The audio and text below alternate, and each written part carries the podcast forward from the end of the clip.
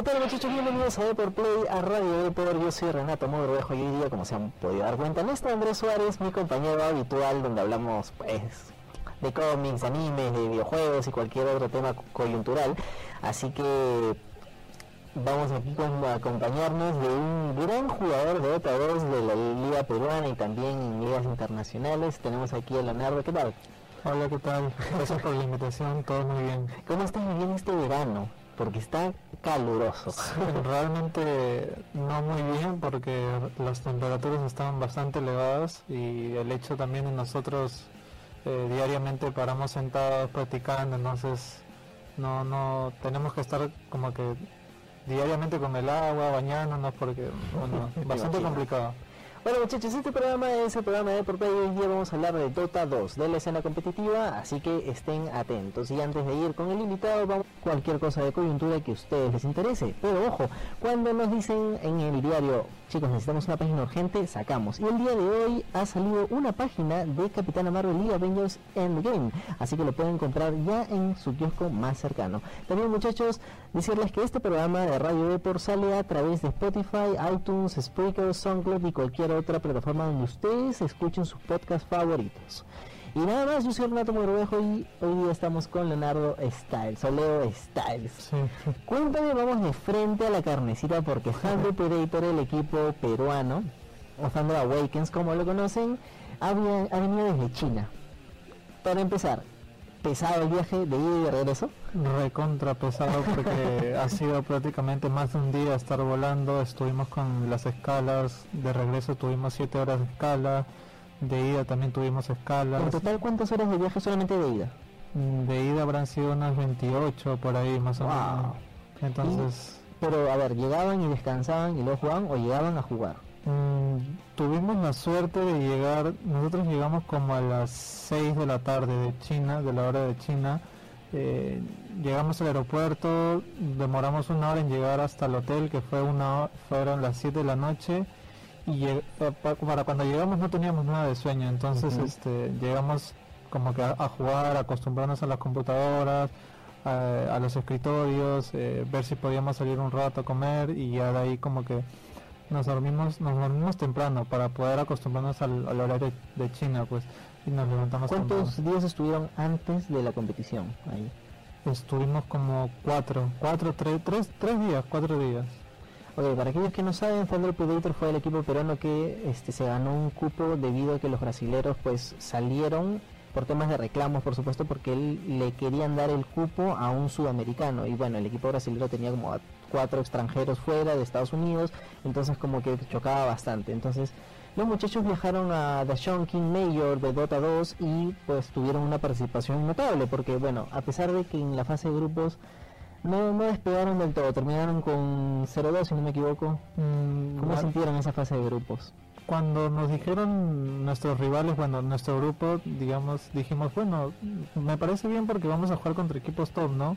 Entonces, en realidad eran los mejores de, todo el torneo, es más, estaba el, que ganó el torneo, pero en ningún momento como que nos bajoneábamos algo así, estábamos bastante animados por jugar y, nos preparamos en realidad esos días que nos dieron de entrenamiento, eh, nos preparamos bastante y siempre tratando de sacar lo mejor de nosotros, ¿no?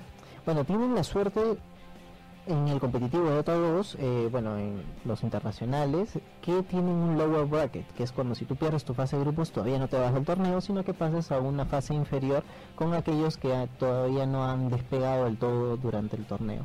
Entonces ustedes llegaron ahí y ahí es cuando Thunder Predators despiertan un poquito porque ganan sus dos primeros encuentros y luego se enfrentan contra un poderoso de Europa, que sería el Genesis.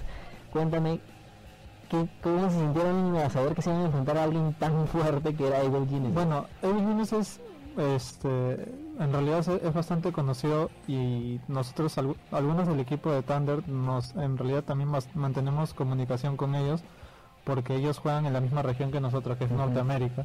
Entonces, este, era, o sea, nos conocemos bastante y es más, cuando les hicieron la entrevista a ellos, dijeron también que nos habíamos topado en los juegos públicos, ¿no? De, lo que es lo, que es el juego.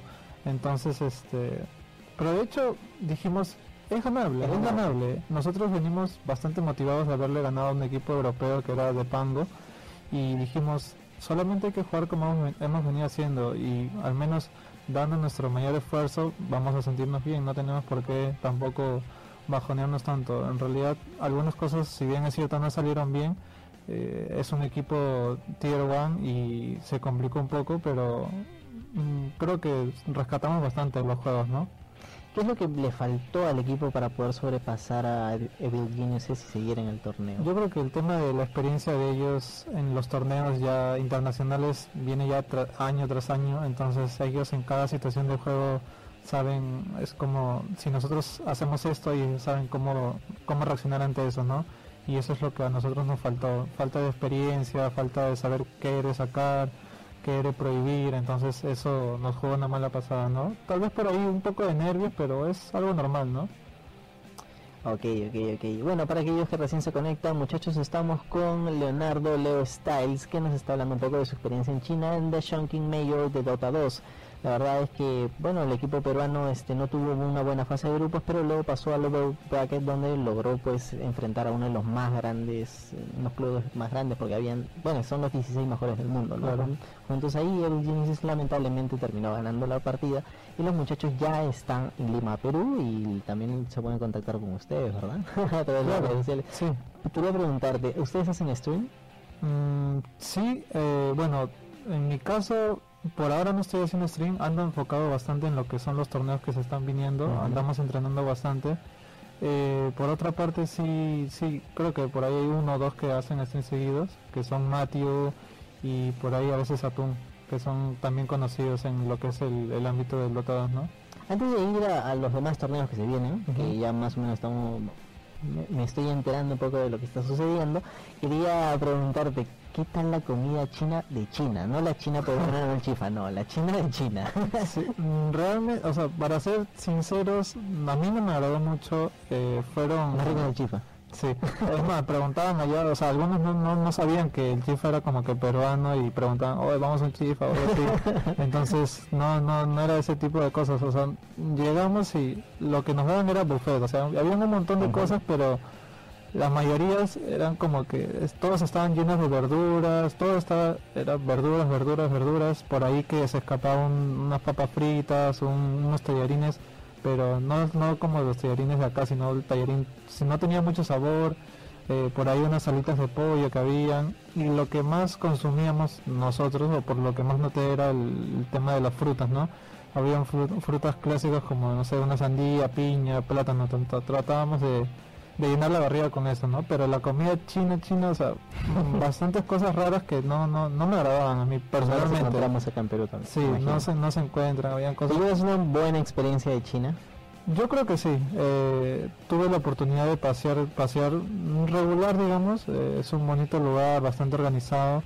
Eh, quitando el lado de la comida, las personas muy buena gente, muy serviciales. y de hecho, eso fue una bonita experiencia. Bueno muchachos, antes de empezar a la segunda sección donde hablaremos sobre los torneos que se le viene para Thunder Predator, el equipo peruano, queríamos comentarles que este programa lo tienen a través de Spotify, SoundCloud, iTunes y cualquier otra plataforma donde ustedes escuchen sus podcasts favoritos. Ahí estamos sí o sí. Además que todos los viernes salimos con una hoja en el impreso y los fines de mes tenemos un especial de cuatro caras donde se pueden enterar de la coyuntura nacional. Si un equipo peruano de Dota 2, yo que sé, o League of Legends o cualquier otro eSports gana, ahí seguro estarán. Ahora, Leonardo, cuéntame qué ha pasado, porque, o sea, la noticia nacional, pues dentro del mundo de Dota 2 es que Infamous Gaming este, se ha llevado el cupo a, la siguiente Major. Bueno, sí. y obviamente ustedes, curiosamente, quedaron primeros en el grupo y se enfrentaron contra Infamous y Infamous quedó debajo de ustedes. ¿Qué pasó?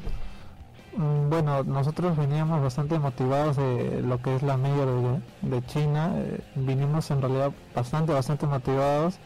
Eh, vinimos ganándole en la fase de grupos a Infamous, le ganamos a los otros equipos de Brasil.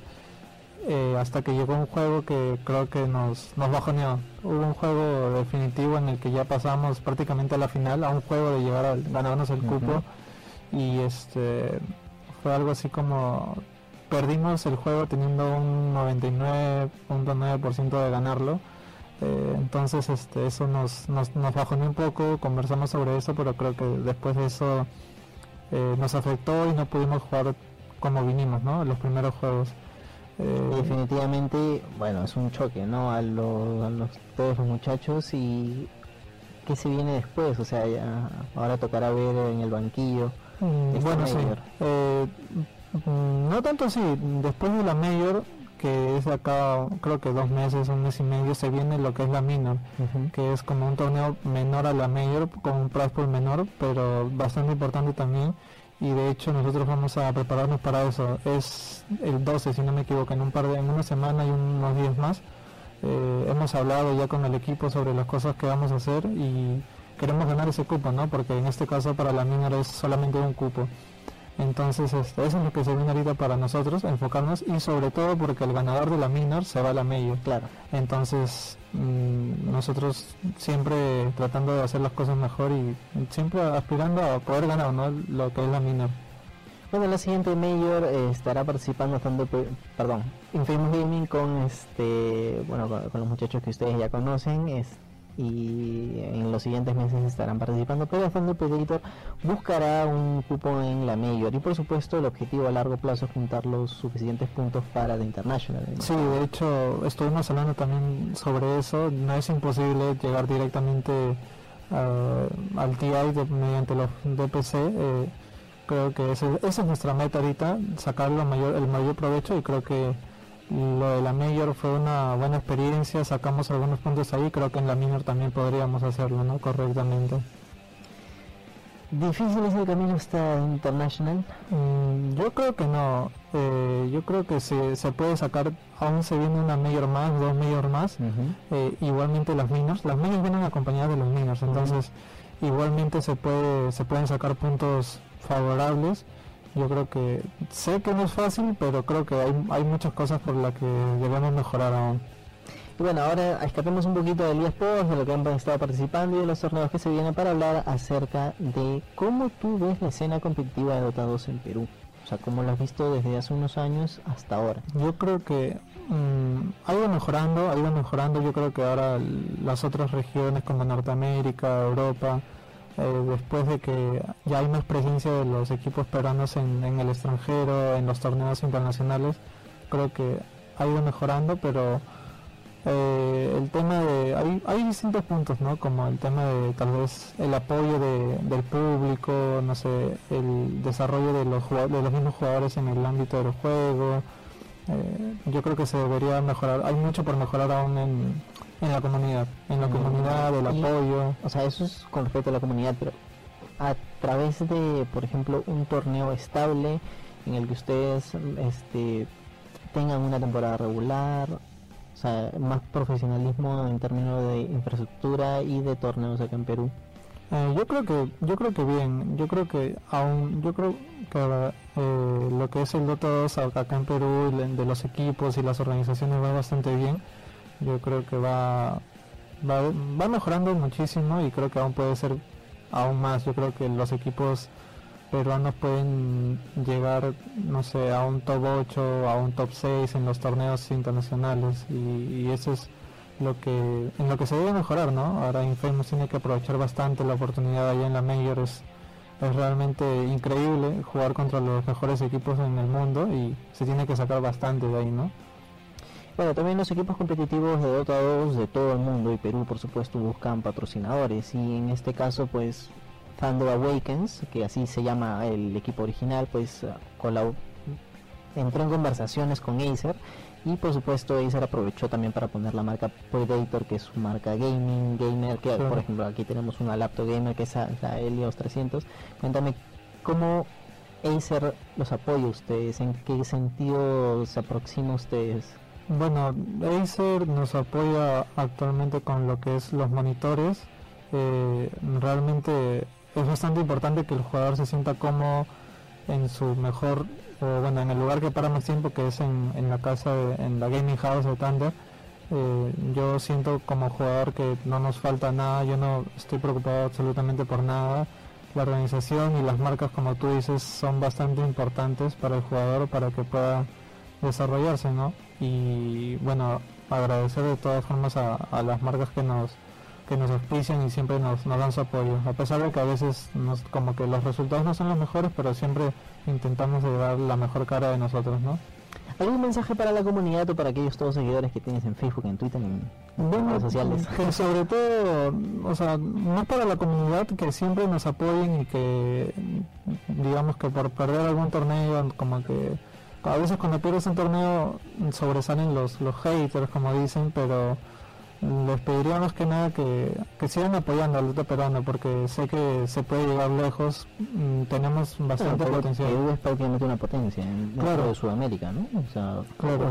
está, está Perú o está Brasil. Sí. Uno de los dos. Eh, yo creo que ahorita, ahorita, hoy en día Brasil está un poco adelante de nosotros, pero eso hace un par de meses eh, iban adelante por mucho, entonces este yo creo que Perú puede volver como antes, como hace dos años atrás, estar adelante de Brasil y poder sacar unos buenos puestos ¿no? en, representación en los torneos extranjeros. Bueno, y lo tienen muchachos, Leonardo Leo Styles, un jugador de Thunder Predator aquí en Deport Play. Muchas gracias, la verdad es que les deseamos todos los éxitos a los jugadores peruanos y por supuesto a los equipos que compiten en, en torneos internacionales de Dota 2, League of Legends, de Clash Royale, de cualquier otro eSport que ustedes se deseen meter tienen una ventana aquí en, en Radio Deport y en el diario Deport. Muchas gracias, Leo. gracias por la invitación. Les deseamos todos los éxitos. Esto ha sido el programa del día de hoy y nos vemos la próxima semana. Ya regresaremos con André y también quizás se vengan un poco más de sorpresitas por ahí. Chao, chao muchachos.